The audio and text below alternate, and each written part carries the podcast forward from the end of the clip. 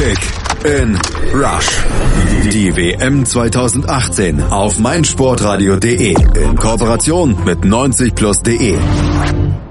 Ab heute rollt endlich der Ball bei der Fußball-WM 2018. Alle Vorberichte sind im Grunde Schall und Rauch, denn heute geht es richtig los. Heute wird dann, wie es immer so schön gesagt wird, wichtig ist auf dem Platz, also dort entschieden, wer am Ende den WM-Pokal hochhalten wird. Heute startet die Vorrunde mit dem Eröffnungsspiel zwischen Russland und Saudi-Arabien, aber wir wollen trotzdem schon mal in die Glaskugel gucken und uns überlegen, wer könnte denn am Ende in einem Monat den WM-Pokal in die Höhe strecken. Sechs Mannschaften haben unsere beiden Experten Steffen Grunwald und Manuel Behlert von 90 Plus mal in den engeren Kreis genommen und über diese sechs wollen wir auch sprechen. Hallo Steffen, hallo Manu. Moin. Servus. Servus. Wir werden ja zusammen mit den Kollegen von 90 Plus hier auf meinsportradio.de die gesamte WM auch weiter begleiten. Gleich im Anschluss an jedes Spiel dann einen Podcast aufnehmen mit der Analyse des Spiels. Somit verpasst ihr hier auf meinsportradio.de gar nichts. Solltet ihr die Live-Übertragung nicht verfolgen können, wartet einfach ein paar Minuten, dann kriegt ihr den Podcast mit allen wichtigen Fakten und mit der Analyse hier auf meinsportradio.de zusammen mit den Kollegen von 90 Plus geliefert. Und heute liefern wir euch den Favoritencheck. Vielleicht für euch noch die letzte Chance in euren Tippspielen noch ein bisschen bisschen umzugruppieren. Ich sagte es schon, sechs Mannschaften haben sich Steffen und Manu jeder drei vorgenommen und für sich gesagt, ja, das sind unsere Favoriten auf den WM-Titel und eine Mannschaft sticht dabei besonders ins Auge, weil sie eben auch ja so aktuell gerade im Fokus ist und das ist Spanien. Ihr habt es alle mitgekriegt gestern wurde es bekannt, die Trennung vom Nationaltrainer von Julian Lopetegui, der wurde kurz vor WM-Start aus seinem Amt rausgeworfen, weil er eben ja, sich mit Real Madrid handelseinig geworden ist, den Club nach der WM gerne übernehmen möchte, allerdings seinem Präsidenten, seinem neuen Präsidenten in Spanien da nicht rechtzeitig Bescheid gesagt hat. Der war jetzt beleidigt, hat dann den Trainer gefeuert. Steffen, dein Geheimtipp war eigentlich Spanien. Ändert sich durch diese Personalie Lopetegui eben jetzt was, dass er nicht mehr dabei ist, sondern dass Fernando Hierro jetzt das Team führt? Ähm, genau, also meiner Meinung nach ändert sich da relativ viel. Spanien war ein, ja, eigentlich ein sehr komplettes Team, das einwandfrei funktionierte. Ähm, Im März gab es ja auch den brillanten Sieg über Argentinien, auch wenn die ersatzgeschwächt waren, äh, mit 6 zu 1. Ähm, aber aufgrund dieser Unruhe, die jetzt äh, in der Mannschaft ist, und auch, dass äh, Fernando Hierro nicht unbedingt äh, die beste Trainervita vorzuweisen hat, glaube ich tatsächlich, dass äh, Spanien sich da so ein bisschen ins eigene Knie geschossen hat und nicht mehr zu der Leistung ja äh, verfügbar sein wird, die man eigentlich von ihnen hätte erwarten können. Manu, wie schätzt du das ein? Warum hat man sich dann letztlich getrennt oder ist diese Trennung nicht auch vermeidbar? Wäre die vermeidbar gewesen, wenn der Präsident jetzt ähm, ja vielleicht nicht persönlich beleidigt gewesen wäre, dass er eben so spät in Kenntnis gesetzt wurde? Oder hat Lopetegui da auch einen Fehler gemacht zusammen mit Real Madrid? Wie siehst du es? Beides würde ich sagen. Also einerseits natürlich hast du recht, dass das ziemlich viel mit gekränkter Eitelkeit zu tun hat. Andererseits aber ähm, ist es natürlich nicht korrekt, wenn man tatsächlich erst fünf Minuten bevor die Pressemitteilung rausgeht, ähm, den Verband davon in Kenntnis setzt, gerade wenn man kurz vorher noch einen neuen Vertrag beim Verband unterschrieben hat, einen ziemlich langfristigen. Dementsprechend denke ich schon, dass das eine ziemlich schwierige Situation war. Man weiß jetzt auch nicht, wie die Gespräche da abgelaufen sind. Aus spanischen Medien war auf jeden Fall zu hören, dass die Spieler ähm, Ramos, Silva, Busquets versucht haben, ähm, den Verband oder den Präsidenten noch davon abzubringen, die Entlassung durchzuführen ähm, weil sie einfach auch der Meinung waren, dass sie mit Lopetegui weiter mit äh, gut arbeiten können und dieses Turnier zu Ende bringen können. Jetzt hat der Präsident aber so entschieden, die Spieler müssen das akzeptieren. Ähm, Fernando Hierro kennt das Team zumindest. Ähm, natürlich hat er keine, keine Erfahrung. Äh, das ist, kann auch ein wichtiger Punkt sein. Und ich denke sowieso, dass jetzt ähm, die mediale Berichterstattung für Unruhe sorgen wird und dass die ähm, Spieler jetzt auch sich ihre Gedanken machen, äh, wie sie dieses Turnier angehen wollen, wie sie ähm, ja, da den größtmöglichen Erfolg schaffen können. Also Spanien ist eine Mannschaft, grob gesagt, die kann sich auch selbst trainieren. Ähm, aber natürlich ist auf dem, auf dem Top-Niveau in den ganz großen Spielen werden Nuancen entscheidend sein und diese Nuancen können eben auch durch den Trainer ähm, entscheiden, entschieden werden, wenn er Sachen anpasst, wenn er dafür sorgt, dass er mit irgendwelchen Wechseln ähm, nochmal andere Richtung dem Spiel gibt. Und ich glaube, dass Spanien da jetzt einen kleinen Nachteil hat, auf jeden Fall. Der Move zu Hierro wäre ja so, als wenn in Deutschland jetzt plötzlich Oliver Bierhoff plötzlich das Team übernehmen würde. Jetzt hat Steffen äh, Hierro aber immerhin schon mal Vergangenheit als Co-Trainer und da ja auch gar nicht unter so schlechten Leuten gearbeitet. Also ein bisschen Erfahrung zumindest im Umgang mit Spielern und er war ja auch als, als äh, Spieler selber immer eine absolute Führungsfigur. Genau, du hast es gesagt, unter Carlo Angelotti war er Co-Trainer bei Real Madrid äh, zwischen der Saison 2014 und 2015. Ähm, danach hat er es selbst mal bei Real Oviedo probiert, hat er einen Punkteschnitt von 1,42 Punkten aus 43 Spielen. Das ist jetzt auch nicht äh, die überragendste Statistik und hat äh, seitdem, ja, seit Ende November 2017 das äh, Sportdirektoramt äh, der spanischen Nationalelf übernommen. Und ähm, ja, das wird man jetzt sehen, wie weit er sich entwickeln konnte als Trainer, wie weit er die Erfahrung, äh, war ja auch, wie du gesagt hast, lange Zeit äh, Spieler von Real Madrid, wie weit er diese Erfahrung mit einbringen kann gegenüber den Führungsspielern äh, von Spanien, wie es ein Busquets, Iniesta, Ramos, Piquet allesamt sind und äh, wie diese ihn dann als neuen Trainer aufnehmen. Ob sie, wie Manu gesagt hat, äh, sich dann doch lieber mehr selbst trainieren oder ob sie äh, gewisse Nuancen annehmen, die Jero dann einbringen wird, gerade in der K.O.-Phase. Manu, glaubst du äh, auch, dass Jero vielleicht ein Autoritätsproblem haben wird oder ist das, weil er eben als Trainer noch nicht so viel äh, gerissen hat, keine großen Erfolge und Erfahrung hat oder hängt ihm da seine Zeit als Spieler auch noch nach, wo er ja auch bei Real Madrid im Grunde eine Vereinsikone war? Das ist relativ schwer zu sagen. Also als Persönlichkeit äh, geht, er auf, geht das auf jeden Fall klar und ich denke, dass die Mannschaft ihn auch respektiert, aber da wird jetzt gerade in dieser schwierigen Situation ganz, ganz viel davon abhängen, wie die ersten Ansprachen zur Mannschaft sind, ähm, wie sehr er die Spieler mitreißen kann. Ähm, es, ist ein, es ist eine neue Führungsfigur jetzt da mit einem neuen Trainer. Ähm, die Mannschaft muss sich jetzt an seine Vorstellungen gewöhnen. Er hat sicherlich ein ähnliches System im Sinn, wie es Lopetegi vorher hatte. Er hat sicherlich ähm, aber auch die ein oder andere eigene Idee. Und ich denke, dass das in der ganzen Trainingsgestaltung jetzt sehr interessant wird, ähm, ob die Spieler da voll mitziehen und von Beginn an wirklich auf seiner Seite sind. Ähm, auch ein wichtiger Punkt, glaube ich, wird das Spiel morgen gegen Portugal sein. Man trifft man immerhin auf den amtierenden Europameister. Und ähm, ja, wenn das funktioniert und Spanien da relativ souverän gewinnt, dann denke ich, werden die Spieler äh, auch gleich ein ganz anderes Verhältnis zu Hierro aufbauen, als wenn das morgen ähm, in die Hose gehen würde. Und dann wäre es natürlich sowas wie ein Stimmungskiller und würde dann wahrscheinlich alles überlasten, was da sonst noch so bei diesem Turnier passiert. Steffen, wenn du nochmal auf die Stärken der Spanier zu sprechen kommst, äh, wenn wir jetzt mal diesen Trainerwechsel beiseite legen und einfach nur auf das gucken, was dann bisher gezeigt wurde und was wir ja auch im Testspiel der Spanier gegen die Deutschen gesehen haben, das war schon ein sehr fluides Spiel, das war auch ein gutes funktionierendes System.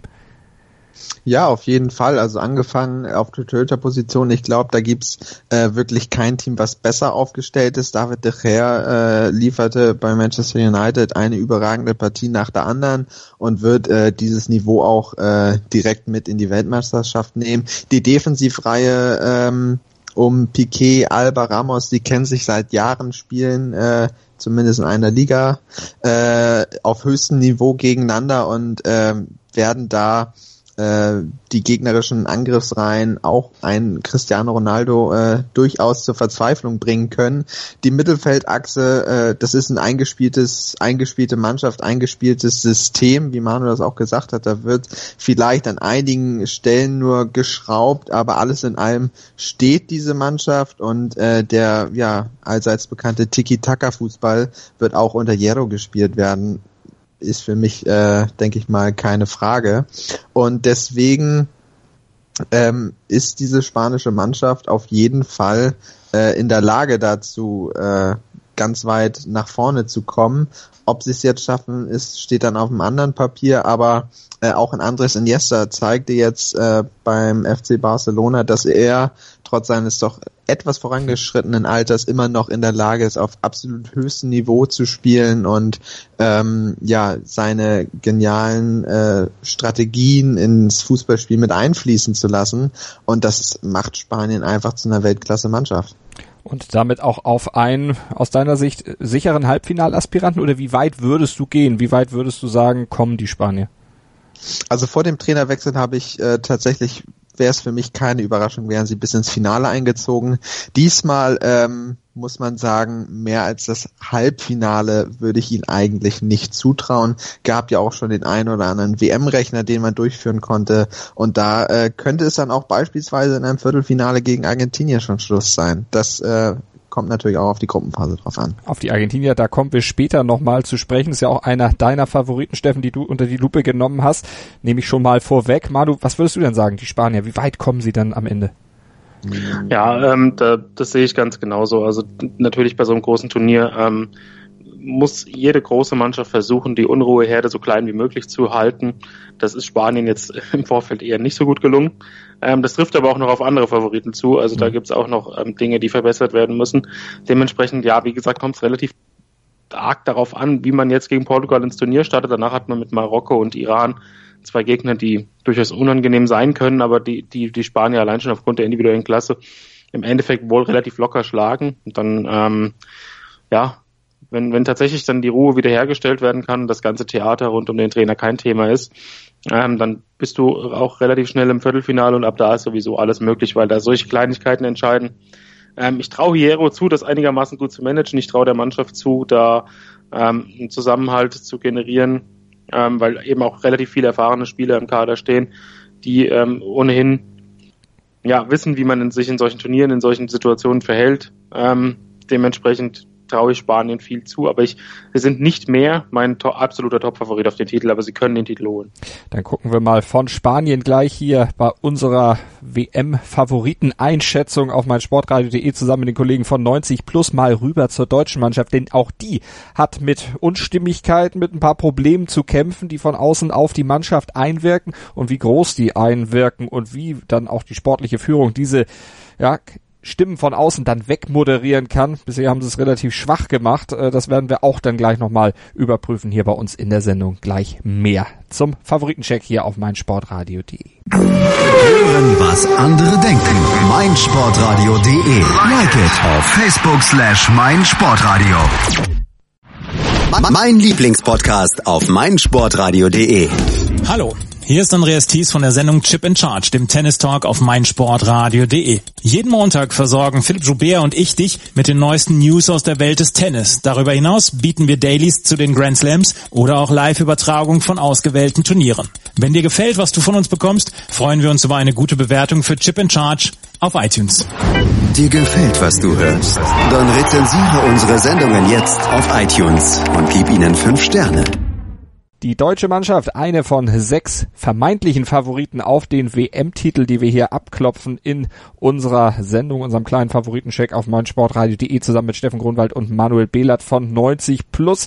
Deutschland also, da haben wir die Querelen um das Präsidentenfoto von Gündoğan und Özil, dieses doch recht ausbaufähige Krisenmanagement der deutschen Mannschaft, um es vorsichtig zu sagen, man kann auch sagen, eigentlich das katastrophale Krisenmanagement. Nennen wir es einfach beim Namen. Manu, wie groß wird das Problem sein, was sich die deutsche Nationalmannschaft durch dieses Problem mit nach Russland genommen hat?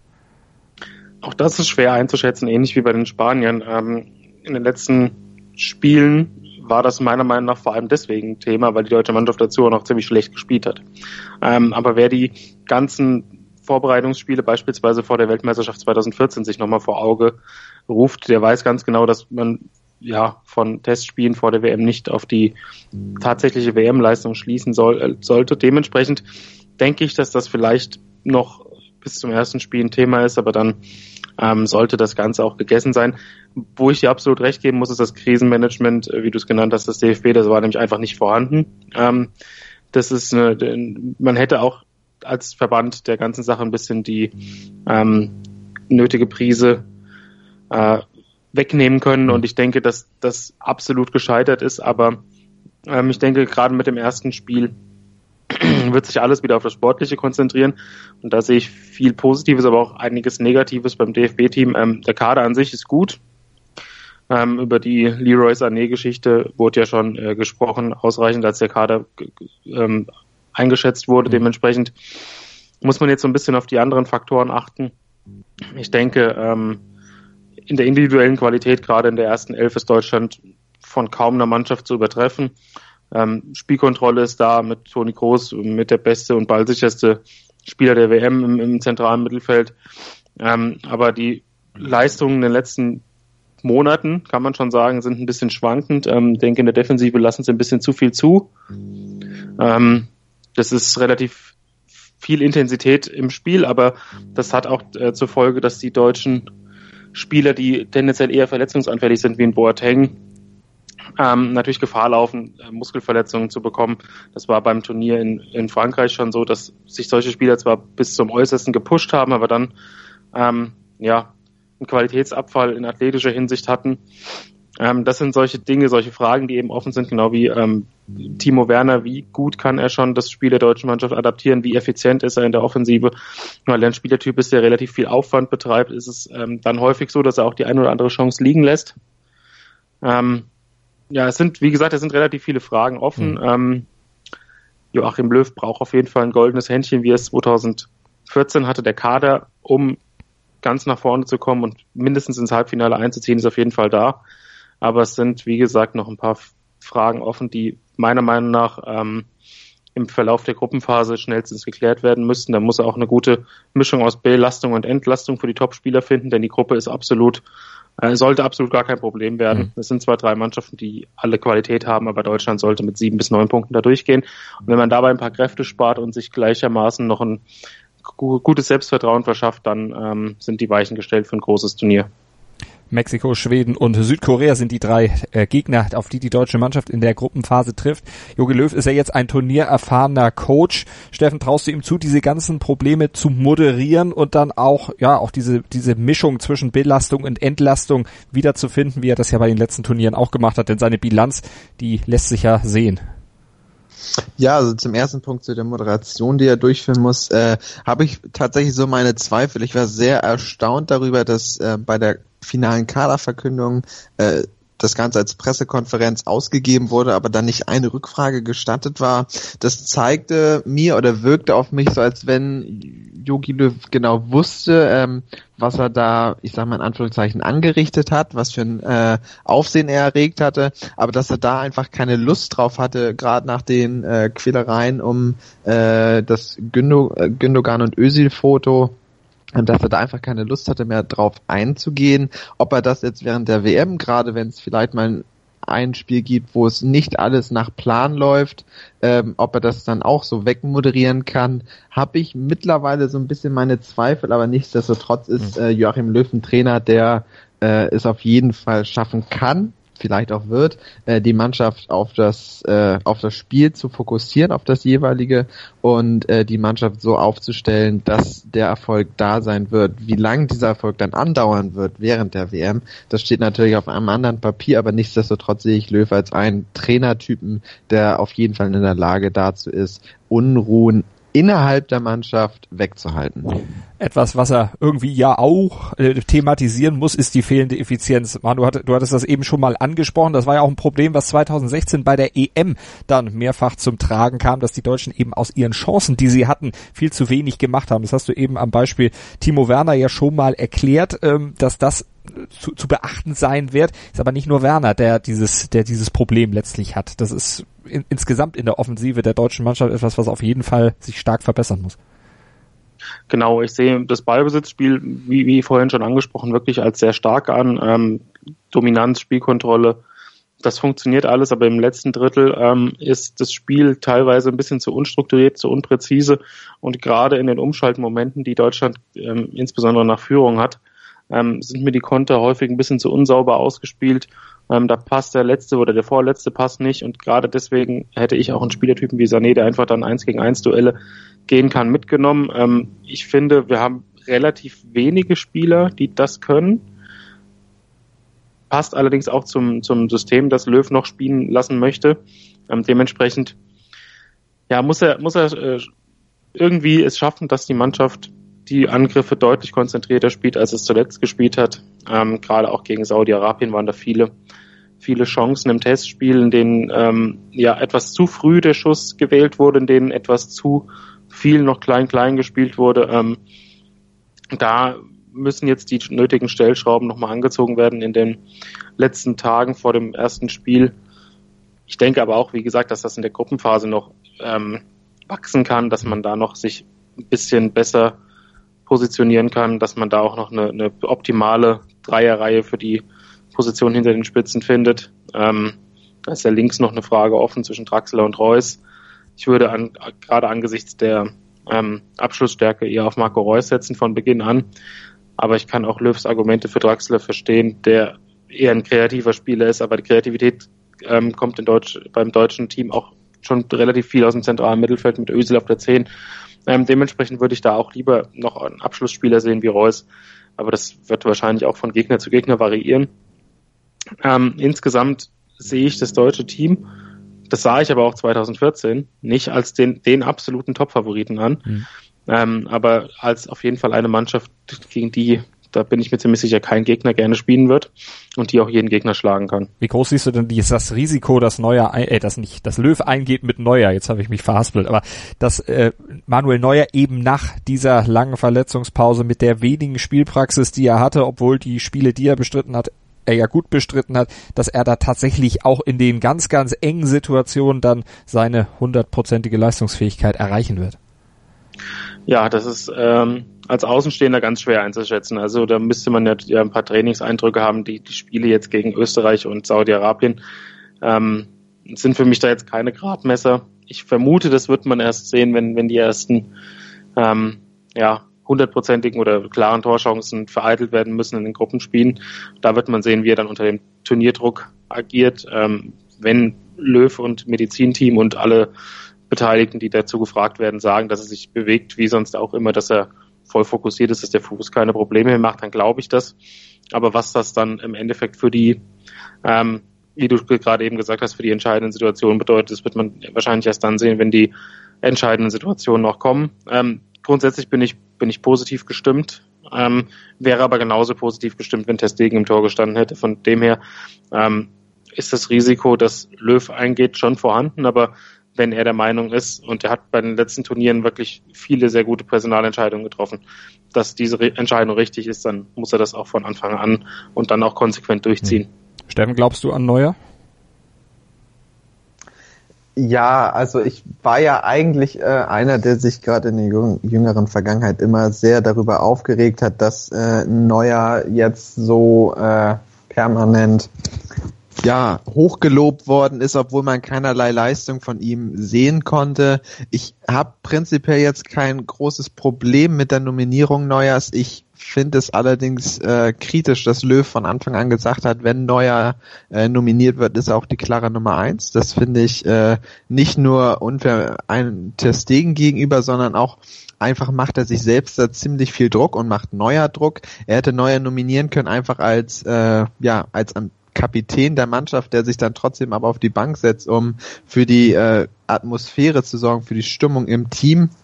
Aber man hat auch, das muss man fairerweise sagen, man hat auch gesehen, dass ein neuer äh, schon äh, in Richtung alter Form ist und auch gegen Österreich äh, bei schwierigen Wetterbedingungen gezeigt hat, dass er Großchancen vereiteln kann. Und aus dem Grund glaube ich, dass Deutschland äh, kein Problem auf der Torwartposition haben wird, wenn ich auch lieber einen anderen Mann im Tor hätte gesehen habe. Also Marc-André Testegen wäre deine Wahl gewesen. Was glaubst du denn, Steffen, was ist drin für die deutsche Mannschaft? Ähm, ich glaube tatsächlich, dass sie wie eigentlich immer unter Löw ins Halbfinale kommen werden, aber weiter tue ich mich schwer. Also ich glaube, im Halbfinale wird Schluss sein. Also da geht ihr, glaube ich, relativ konform. Genau, auch meine Meinung. Halbfinale ist Schluss. Ähm, es reicht diesmal einfach nicht für den ganz großen Wurf. Die, die Nuancen, die zu vielen offenen Fragen, die, die Unruhe und die ähm, ja, Verletzungsprobleme, die noch entstehen können, aufgrund dessen, dass nicht alle Spieler hundertprozentig fit ins Turnier gehen. Ich glaube, das ist einfach ein bisschen zu viel diesmal. Also das werden wir dann natürlich überprüfen im Verlaufe des Turniers und gleich noch auf weitere mögliche von Experten genannte Favoriten eingehen. Und einer dieser Mitfavoriten ist der Finalgegner der deutschen Mannschaft von vor vier Jahren. Das ist die argentinische Mannschaft und was die in diesem Jahr zu leisten imstande ist, das besprechen wir gleich hier bei unserem Favoritencheck auf meinsportradio.de zusammen mit unseren Kollegen von 90 Plus. Kick in. Kick in Rush. Die WM 2018. Deine täglichen Podcasts zum größten Sportevent des Jahres auf meinsportradio.de. In Kooperation mit 90plus.de. Die BMW International Open. Live auf meinsportradio.de. Vom 21. bis 24. Juli berichtet meinsportradio.de. Live aus dem Golfclub Gut Lerchenhof. Sei dabei, wenn Martin Keimer, Sergio Garcia und Co. an den Abschlag gehen. Mit umfangreichen Hintergrundberichten, Interviews direkt vom Grün und natürlich der Live-Berichterstattung vom Turniergeschehen bietet dir meinsportradio.de das Golfsport-Komplettpaket. Die BMW International Open. Live auf meinsportradio.de. Argentinien, die nächste Mannschaft, die wir hier in unserem Favoriten-Check so ein bisschen zerlegen wollen. Argentinien vor vier Jahren ins Finale gekommen, hatte gegen Deutschland dann ja mit 0 zu 1 durch dieses Tor von Mario Götze am Ende den kürzeren gezogen, hatte eine relativ schwierige Qualifikation, kam da nicht so durch, wie man sich das eigentlich von den Argentiniern erhofft, erwünscht und erwartet hatte, aber am Ende kam sie dann eben doch zur WM, dank Lionel Messi, der sich dann doch nochmal zu einem Geniestreich aufge Schwung hat und sich die letzte Chance aufrecht erhält, vielleicht doch nochmal einen großen Titel mit der argentinischen Mannschaft zu gewinnen. Steffen, du hast dich mit den Argentiniern ein bisschen beschäftigt. Wie schätzt du sie ein vor dem Turnier? Ja, also ich äh, muss schon vor, vorwegnehmen, dass ich, äh, glaube ich, die Argentinier ein bisschen besser einschätze als äh, der Rest der äh, ja, WM-Begutachter. Ähm, ich habe mich da schon mit einigen äh, aus meinem Bekanntenkreis äh, drüber unterhalten und die waren eigentlich der Meinung, äh, Argentinien kommt nicht so weit, wie ich sie sehen werde. Aber zum äh, ja zu den Stärken der Argentinier, ich glaube, wenn man äh, im Sturm Leute wie ein Messi, Aguero die Baller oder Higuain hat, weiß man auf jeden Fall, was die Stärke des Teams ist. Ganz klar die Offensivreihe, die äh, ja die vier oder wer auch immer dann von denen spielen wird, sind zu jeder Zeit in der Lage, äh, den Unterschied zu machen, egal auf welchen Gegner sie treffen. Ähm, wenn dann Higuain auch äh, Großchancen nutzt, was er zum Glück im WM-Finale 14 nicht gemacht hat, dann äh, wird Argentinien äh, eine torreiche WM er äh, erleben. Und hinzu kommt natürlich, dass ein Lionel Messi unbedingt der Welt zeigen will, dass er in der Lage ist, auch mit Argentinien Titel zu gewinnen. Und ich glaube, diese Wut, die er im Bauch trägt, kann für das ein oder andere kleine Wunder mehr sorgen. Und das könnte ein Faktor sein, der auch die knappen Spiele entscheidet. Und er will natürlich auch zeigen, dass er besser ist als Mario Götze, um da diesen Satz von vor vier Jahren von Jogi Löw dann nochmal, ja, ins Gegenteil zu verkehren. Manu, die Argentinier allerdings ohne ihren etatmäßigen Torwart, ohne Sergio Ramos mit dabei, äh, Sergio Romero mit dabei. Ja, aber ich denke, ähm, wenn man die, die Torhüter der argentinischen Mannschaft anschaut, das ist, da ist keiner die pure Weltklasse. Dementsprechend ist das vielleicht ein kleiner Qualitätsabfall, aber eben nicht auf so einem absolut hohen Niveau.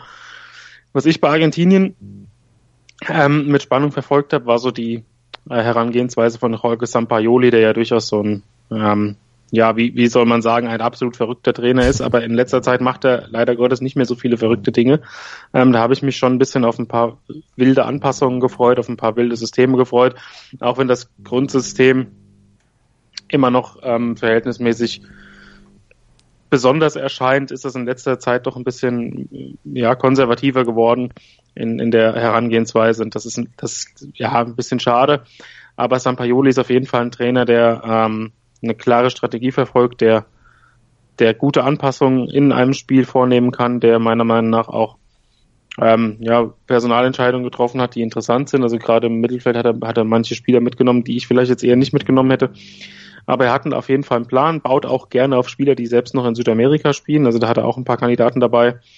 Ähm, ich finde die Defensive eben ein bisschen problematisch. Ähm, ich finde sowohl auf den Außenverteidigerpositionen mit links Taliafico, der bei ähm, Ajax spielt und rechts, dass da, da spielt relativ häufig ähm, Salvio, der eigentlich offensive beheimatet ist. Also ich denke, da kann man Argentinien auf jeden Fall knacken. Selbst die Innenverteidigung ist nicht überragend besetzt, obwohl sie namhaft ist, aber ähm, es fehlt einfach da im Gegensatz zu den anderen großen Teams an den an der Eingespieltheit, an der ähm, Kompaktheit, an der Klasse. Aber wie Steffen das schon vollkommen richtig gesagt hat, bei einer Weltmeisterschaft ist oftmals die individuelle Klasse und die Offensive entscheidend. Und da ähm, ja, kann Argentinien ohnehin kaum einer das Wasser reichen, wenn man sieht, sie spielen mit, sie haben Messi, der ähm, sich auf die Zehnerposition zurückfallen lässt, der aus dem Mittelfeld die Bälle holt, der als Spielmacher agiert, wie es bei Barcelona auch häufig macht. Dann haben sie noch einen Spieler, der für das Nationalteam extrem wichtig ist und häufig unterschätzt wird, äh, mit Angel Di Maria, der, der sehr viele Räume öffnet, mit Giovanni Lo Celso, der bei Paris ähm, ebenfalls spielt, genau wie Di Maria. Auch ein Spieler, der ähm, sehr strukturiert im Mittelfeld spielt, sehr passsicher ist, ähm, da auch dafür sorgen wird, dass äh, Argentinien, wenn sie im Gegenpressing den Ball gewinnen, relativ schnell auf die ähm, Top-Offensive umschalten können. Also das, das sind schon extrem viele Gefahren, die von Argentinien ausgehen. Aber man kann Argentinien auch beikommen, wenn man die Defensive permanent unter Druck setzt. Also werden wir auch mal gucken, wie es dann da läuft. Äh, Steffen, du hattest ja schon den Faktor Lionel Messi angesprochen. Manu hat auch gesagt, sowas wird möglicherweise dann auch in der Offensive entschieden. Aber dann nicht nur positiv, sondern auch negativ. Wenn Messi nicht zur Entfaltung kommt, wird Argentinien auch nichts reißen. Genau, das ist, glaube ich, äh, die ja, Notiz, die man über Argentinien-Treffen zusammenfassen kann. Ähm, es hängt schon eigentlich alles an Lionel Messi. Es wird ähm, viel davon abhängen, in welcher, ja, wie frei er sich auf dem Spielfeld bewegen kann. Man hat gesehen äh, in dem einen oder anderen El Clasico, dass äh, man ihn vielleicht nicht für die ganze Partie, aber auf jeden Fall für einen Großteil eines Spiels äh, ja rausnehmen kann, wenn man ihn wirklich mit einem klasse Spieler, äh, wenn man ihn klasse Spieler auf den Fuß stellt quasi. Ähm, aber nichtsdestotrotz glaube ich, dass Messi gerade auf der internationalen Bühne dann äh, noch einmal mehr den Unterschied machen kann und wird und in der Lage wird, glaube ich, keiner sein, ihn wirklich komplett aus dem Spiel zu nehmen. Und es reicht ja manchmal, wie man auch 2014 gesehen hat, ein einziger Schuss aufs Tor, der dann zum goldenen Sieg reicht. So sieht's aus. Erwartest du eine Taktik, wie man im Basketball sagen würde, Hack a Messi? Ähm, das glaube ich nicht. Dafür ist dann äh, generell die Offensivabteilung zu gut bestückt. Allerdings äh, sehe ich es schon so, dass äh, Messi sich die Bälle, wie Manu das schon gesagt hat, äh, gerade auf der Zehnerposition holen wird. Diese wird er dann verteilen, vielleicht auch selbst im Tor unterbringen, das wird man sehen. Aber ich glaube, Argentinien täte auch falsch daran, alles in die Hände oder in die Füße von Messi zu legen. Ähm, dennoch glaube ich, dass er auf jeden Fall selbst dafür sorgen wird, dass er die meisten Spielaktionen hat. Das mit der Hand war gar nicht so falsch. Gab es ja vor 32 Jahren schon mal, dass mhm. da ein mhm. Argentinier mit der Hand dann quasi mehr oder weniger die WM dann auch entschieden hat. Dein Tipp für das Abschneiden der Argentinier? Ähm, wie ich schon anfangs gesagt habe, ich traue den Argentinier äh, mehr zu als wohl der Rest der Experten mhm. heute oder auch äh, während der ganzen WM. Ich äh, würde, mich würde es nicht überraschen, wenn ich sie im Finale wiedersehen würde. Und vielleicht ist es ja auch diesmal mit dem lang ersehnten Pokal soweit. Und du traust ihnen auch mehr zu als Manu, oder? Manu, siehst du sie auch so weit kommen? Äh, wann kann Argentinien frühestens auf Deutschland treffen? Weil in 2000, in den letzten drei Turnieren war immer gegen Deutschland Schluss. Also dann spätestens dann ist Schluss. Nee, ich glaube, ein bisschen weniger traue ich ihnen tatsächlich zu als Steffen. Ich denke, dass irgendwann ähm, die Defensive ausschlaggebend ist und irgendwann man ein Spiel gibt, wo Iguain äh, die Dinge tatsächlich dann in die Walachei trommelt, anstatt äh, ein Tor unterzubringen. Ähm, ich tippe Viertelfinale oder Halbfinale ist Schluss. Es kommt dann aber auch ein bisschen auf den Turnierbaum und den Gegner an. Mhm. Äh, ganz interessant auf jeden Fall wird schon mal äh, zu sehen sein, wie Argentinien in der Gruppe gegen Belgien spielt. Das werden wir mit Spannung erwarten und dann natürlich auch hier drüber berichten auf meinsportradio.de. Ihr kriegt ja die Spielanalysen immer relativ schnell nach Abpfiff schon bei uns als Podcast auf unserer Webseite bei iTunes oder auch mit unserer App für iOS und Android. Und wenn wir Messi sagen, dann denken wir irgendwie auch immer Ronaldo und über den sprechen wir gleich hier bei unserem Favoritencheck. Ronaldo und Portugal, auch eine der sechs Mannschaften, die wir hier mal ganz genau unter die Lupe nehmen. Sei dein eigener Programmchef. Mit unserer neuen meinsportradio.de App wählst du jetzt zwischen allen Livestreams und Podcasts. Einfach, immer, überall. Hol dir unsere neue App für iOS und Android und bewerte sie jetzt bei Google Play und im App Store von iTunes. Mein Lieblingspodcast auf meinsportradio.de. Hallo, hier ist Malte Asmus. Jeden Montag hörst du mich zusammen mit Desiree Wolf und Thomas Wischnewski bei Nur Golf. Nur Golf ist für dich der Double Albatross unter den Sportpodcasts? Dann gib uns dein Feedback auf iTunes und bewerte Nur Golf mit 5 Sternen. Dir gefällt, was du hörst? Dann rezensiere unsere Sendungen jetzt auf iTunes und gib ihnen 5 Sterne. Der Europameister ist dran bei unserem Favoritencheck zur WM 2018 hier auf meinsportradio.de zusammen mit Steffen Grunwald und Manuel Behlert von 90 Plus und wir schauen mal auf die Portugiesen. Wir haben eben über Argentinien und ihre Abhängigkeit von Lionel Messi gesprochen. Manu, du hast dir die Portugiesen mal angeguckt, ihren Favoritenstatus mal abgeklopft. Im Grunde trifft auf die das gleiche zu wie auf Argentinien. No Messi, no Party. Das habe ich in anderer Zusammenstellung schon mal mit Ibrahimovic gesagt, aber es bleibt einfach dabei. Äh, ohne Ronaldo wird's eng. Ja, das ist durchaus richtig. Ähm, als amtierender Europameister muss man Portugal natürlich zu den Titelkandidaten zählen. Ähm, vor allem, weil Portugal immer noch so spielt, wie sie es ähm, 2016 getan haben. Sie sind, legen sehr viel Wert auf Kompaktheit, ähm, haben ein wirklich eingespieltes System, haben aber auch sehr interessante Spielertypen dazu gewonnen seitdem, ähm, haben ein bisschen den Druck von Cristiano Ronaldo im Abschlussspiel nehmen können, auch wenn er natürlich noch der Zielspieler schlechthin ist und sich in den letzten Jahren ohnehin zu einem absolut perfekten Torjäger entwickelt hat. Ähm, aber mit André Silva von Milan, der zwar eine relativ schwierige Saison hatte, aber im Nationalteam eigentlich immer das gemacht hat, was er machen soll, haben sie eine relativ simple und gute Ergänzung davon, der ein bisschen den Druck von Ronaldo nehmen kann. Vor allem finde ich auch Bernardo Silva ähm, unglaublich spannenden Spielertypen in der Offensive, der ähm, ja für die kreativen Elemente auf der rechten Seite zuständig sein kann. Ähm, Portugal ist weiterhin unglaublich schwer zu schlagen. Es war auch 2016 der Fall, dass Portugal relativ wenig Spiele eigentlich nach 90 Minuten gewonnen hatte, aber am Ende dann trotzdem den Titel geholt hat. Ähm, und das bleibt auch so. Die Innenverteidigung mit Pepe und den ähm, verhältnismäßig alten José Fonte und Bruno Alves ist nicht überragend. Mit Ruben Diaz steht zwar ein ganz junger Mann zur Verfügung, ähm, der aber vielleicht bei diesem Turnier noch ein bisschen ähm, zu unerfahren ist. Rafael Guerrero auf der linken Seite könnte, könnte interessant werden, gerade weil er nach vorne sehr viel anschiebt. Cedric auf der rechten Seite. Ja, es ist, es ist ein Kader, der gut ist, aber dem irgendwie so das Besondere fehlt. Ähm, es gibt viele, viele Möglichkeiten, Ronaldo gut einzubauen. Es gibt viele Möglichkeiten, den Gegner, äh, die gegnerischen Angriffe zu zerstören. Es gibt viele Möglichkeiten, das Tempo aus dem Spiel zu nehmen. Aber ähm, ja, wie eben schon gesagt, das Besondere fehlt. Natürlich kann sich Portugal auch schnell in so einen Turniermodus ähm, bringen, gerade wenn das erste Spiel gegen Spanien gut verläuft. Und da dann die Portugiesen natürlich jetzt gerade ihre Chance, ähm, weil eben bei der spanischen Mannschaft die, die Ruhe fehlt. Und ja, wenn das Spiel gewonnen wird, dann ähm, haben die Portugiesen auf jeden Fall eine gute Chance, auch weit zu kommen.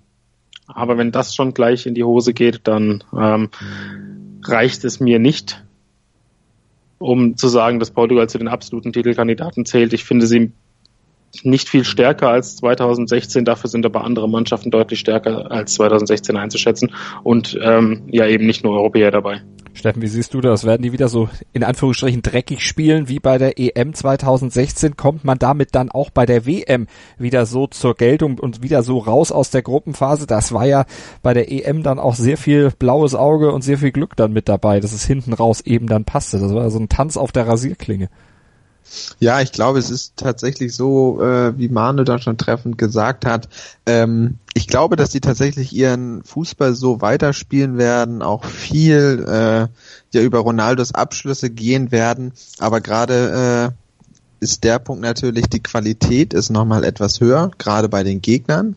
Und äh, dann nicht nur europäische Mannschaften äh, jetzt dabei sind, äh, glaube ich tatsächlich, dass Portugal es sehr, sehr schwer haben wird, in der K.O.-Runde zu bestehen, da der Fußball, den sie dann eventuell zu spielen pflegen, einfach nicht in der Qualität ausreichend ist, um wirklich über das, ja, bis zum Halbfinale zu kommen oder über das Viertelfinale hinaus. Die offene Zukunftsfrage bei Ronaldo, wie schwer wiegt die vor der WM oder wie wird ihn die belasten bei der WM? Kann er sich davon komplett freimachen? Ich glaube schon, dass er ein Sportsmann ist, der äh, da komplett äh, fokussiert ist auf die jetzige Aufgabe. Ähm, ich denke mal, dass er einfach äh, ja wild darauf ist, äh, den Titel des Europameisters nochmal zu vergolden mit dem Weltmeistertitel. Ob soweit kommt, äh, sehe ich kritisch, aber ich bin der festen Überzeugung, dass ihn diese Wechselgerüchte überhaupt nicht beeinflussen werden. Manuel hatte ja schon gesagt, da muss schon viel passieren, dass die Portugiesen dann am Ende doch recht weit kommen und dass sie da was zu vergolden haben. Was glaubst du denn, Steffen, wie weit geht's denn?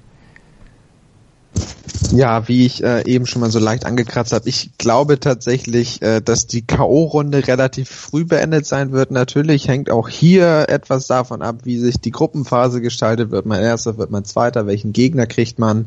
Ähm, und deswegen würde ich sagen, Achtelfinale ist auf jeden Fall drin. Das wird man je nach Gegner wahrscheinlich auch gewinnen, aber das Halbfinale sehe ich bei denen auf gar keinen Fall. Deswegen würde ich auch schon sagen, dass das Viertelfinale äh, das absolute Maximum dieses Jahr ist.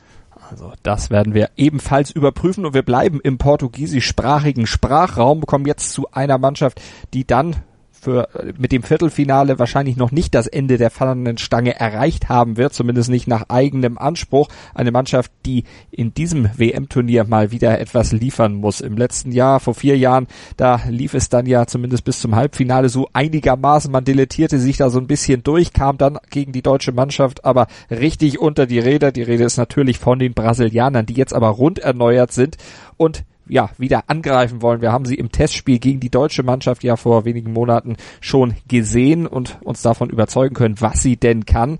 Und Steffen, sie können eine ganze Menge. Sie wirken auch deutlich gefestigter, als das noch in den letzten Jahren der Fall war. Ja, die Mannschaft wirkt äh, ja etwas freier. Gut, das liegt vielleicht auch an den Testspielen, der Druck ist noch nicht da, aber sie wirkt vor allem gefestigt, sie wirkt eingespielt, sie wirkt jung und dynamisch. Also es ging da wirklich in den letzten vier Jahren Ruck durch die Mannschaft. Da hat sich einiges verändert. Ähm, sie spielen einen ja, gepflegten Fußball, wie man sie von den äh, Dribbelkünstlern, wie man ihn von den Dribbelkünstlern erwartet. Äh, sie überragen gerade in der Offensive um Coutinho, Neymar oftmals. Sie, die Spieler harmonieren wie äh, ewig nicht mehr und äh, aufgrund dieser Ausgeglichenheit sehe ich den Kader auch wesentlich stärker als vor vier Jahren. Zudem ist ein Neymar, auf dem natürlich wieder enorm Druck lasten wird, wie bereits vor vier Jahren, aber auf der wirkt jetzt bei seinem Comeback nicht irgendwie das äh, so, dass er Leuten etwas beweisen muss, sondern er wirkt äh, ja einfach, als hätte er wirklich richtig Spaß an dem, was er macht und das zeigt er auch mit seinen Dribbelaktionen im gegnerischen 16er, wo er ja seine sein Talent nochmal unter Beweis stellt und da den einen oder anderen äh, Verteidiger Knoten in die Beine verschafft. Er ist natürlich auch der zentrale Punkt dieses Teams, aber Manu nicht so alleine, wie jetzt vielleicht dann Ronaldo oder Messi in seinem Team, auch wenn da natürlich auch große, große Namen und starke Spieler zwischen sind, aber er racht vielleicht nicht ganz so raus, oder wie würdest du es einschätzen? Korrekt, weil ähm, es einfach auch der Punkt ist, dass Brasilien über, arg, äh, über, über andere Spieler verfügt, die ähnliche Qualitäten mitbringen. Also ein Gabriel Jesus ist ein äh, Finisher, der sich sehr gut in, in die ähm, kritischen Räume bewegen kann, der die Gegner bindet, der ähm, auch Räume schafft, mag vielleicht noch nicht so sehr am Kombinationsspiel teilnehmen, ist jetzt auch kein wahnsinnig guter Tempotrippler, aber ähm, Coutinho beispielsweise ist ein sehr technisch starker Spieler, kann Kreativität erzeugen, kann sowohl auf der Außenbahn spielen als auch ähm, im Dreier-Mittelfeld und ich denke, diese Flexibilität in der Offensive ist auch eine ganz wichtige ähm, Geschichte für die Brasilianer. Wie schon gesagt, gegen tiefstehende Gegner kann man Coutinho mit in das sonst eher etwas konservative, aber doch relativ kontrollierende Mittelfeld ziehen. Man kann ähm, mit Douglas Costa einen Spieler in der Offensive bringen, der gerade eine herausragende Saison mit Juventus hinter sich hat. Ähm, mit Tyson hat man noch einen Spieler in der Hinterhand, der ja, gerne schnell den Abschluss sucht. William ist ein sehr strukturierter Dribbler, der ähm, meiner Meinung nach häufig unterschätzt wird, der auch einen sehr großen Wert für die Mannschaft haben kann. Also ich finde, in der Offensive haben sie schon wirklich eine nahezu ideale ähm, Mischung an Spielertypen, die Neymar auch entlasten können. Und wenn er seine Freiheiten bekommt, wenn er es schafft, ähm, ja, einfach das zu machen, was er kann, einfach Spaß am Fußball haben, denn die Gegner, die Gegner schwindlig spielen, die eigenen Spieler besser aussehen lassen, dann noch das ein oder andere Tor schießt, dann ähm, erfüllt er die Erwartungen auf jeden Fall mit dem Support der anderen Spieler und einer relativ stabilen Defensive kann das dann für Brasilien auch extrem weit gehen. Ähm, finde gerade auch die, die Rolle des Trainers sehr interessant, der es geschafft hat, dass Marcelo zwar immer noch seine Offensivausflüge unternimmt, aber von den Harakiri-Zeiten der WM 2014 ist das ganz weit entfernt. Ähm, Marcelo hat in der Nationalmannschaft gelernt. Bei Real Madrid kann er das ohnehin schon länger, äh, das Risiko klug abzuwägen. Auf der anderen Seite, vor allem mit Danilo oder Fagner, wird dann etwas zurückhaltenderer Spieler ähm, auflaufen, sodass da kein Ungleichgewicht entsteht. Also ich finde, bei Spanien, äh, bei Brasilien passt die Mischung äh, wie ich vor, der, vor dem Turnier auch bei Spanien gesagt hätte, schon relativ gut. Ähm, es gibt nur ganz wenige Dinge, die, die ich da als Problem sehen würde. Bei den Brasilianern ist es wahrscheinlich die Innenverteidigung. Mhm. Ähm, ich finde, Thiago Silva ist ein bisschen über seinen Zenit hinaus. Äh, Miranda hat eine sehr gute Saison gespielt, aber ist jetzt mit Thiago Silva nicht eingespielt. Marquinhos ist mit Thiago Silva eingespielt, aber jetzt auch nicht auf dem allerhöchsten Niveau, denn wenn Paris in dieser Saison irgendwo zu knacken war, dann war es wahrscheinlich auch in der Innenverteidigung. Also ähm, das ist so für mich das, das einzige Fragezeichen bei Brasilien noch, ähm, wie sie die Innenverteidigung stabilisieren wollen und wie sie das, falls es da Probleme gibt, wie sie das kaschieren wollen. Steffen, hast du da noch weitere Schwäch Schwachpunkte, die möglicherweise dazu führen könnten, dass es eben dieses ja, voran oder diese diese Favoritenstellung nicht am Ende äh, dann auch wirklich untermauert wird von brasilianischer Seite aus? Ja, also neben der Innenverteidigung, die Manu auch schon genannt hat, fällt mir tatsächlich nur so ein bisschen ein äh, die Psyche. Gerade 2014 hat man gesehen, dass die Mannschaft einfach noch nicht so weit war, den Titel zu holen. Dafür äh, fehlte es einfach an der Konstanz, gerade in den wichtigen Spielen. Und da wird es jetzt abzuwarten sein, ob die Mannschaft sich so weit dahingehend entwickeln konnte, dass sie jetzt auch mit dem Druck des wirklich mehr als großen Titelfavoriten umgehen können und ob die jungen Wilden, sag ich mal, in der Lage dazu sind, ähm, auf der ganz, ganz großen Fußballbühne zu bestehen. Also was zu 2014 noch ähm, dazu zu sagen ist, dass man muss auch sagen, da war der Kader auf vielen Positionen schon ziemlich gut, aber da liefen tatsächlich dann auch in der Startelf reihenweise noch Knalltüten wie Fred und David Luiz rum. Also da ist Brasilien, auch wenn die neuen Spieler, die jetzt sich in den letzten Jahren sukzessive da hereingearbeitet haben, auf einem äh, relativ jung sind und unerfahren sind, aber ähm, jung und unerfahren und sehr gut ist immer noch besser als Fred und David Luiz. Das auf jeden Fall dann werden wir das auf jeden Fall mal auch natürlich überprüfen, ob die Brasilianer so weit kommen. Was aber klar ist, Steffen, der Druck, der ist natürlich jetzt außerhalb des eigenen Landes deutlich niedriger, als das noch vor vier Jahren der Fall war. Und das, das, was an Druck da ist, wird Chiche, der Trainer, den habt ihr ja auch schon genannt, wegmoderieren können? Ja, ich glaube schon, dass er in der Lage dazu ist, die Mannschaft so zu fokussieren, dass sie äh, den, dem Druck standhalten kann, dass sie möglichst befreit aufspielen kann. Ein großer Faktor wird natürlich die Gruppenphase sein. Wie schlägt man sich beispielsweise gegen die Schweiz, gegen Costa Rica, was äh, natürlich und Serbien, was natürlich Gegner sind, die äh, vielleicht nicht immer im Vorbeilaufen zu schlagen sein, weil sie defensiv durchaus kompakt stehen können, aber das ist natürlich ein Punkt, wo die Brasilianer sich äh, befreit ins Turnier spielen können, um dann die Aufgabe der K.O.-Phase möglichst locker anzugehen. Und ich glaube, wenn sich die Brasilianer einen gewissen Flow gespielt haben und das Momentum auf ihrer Seite haben, dann äh, sehe ich sie wirklich sehr, sehr, sehr weit vorne. Also sehr weit vorne heißt, der Weltmeistertitel, der ist sehr, sehr möglich. ja, also ich glaube tatsächlich, äh, für mich ist Brasilien der Favorit auf den Titel von den sechs Teams, die wir heute nennen. Manu, gehst du da mit, äh, mit, mit der Betonung auf der Favorit oder wie würdest du es einschätzen? Zusammen mit äh, Frankreich, über die wir gleich noch sprechen, ja.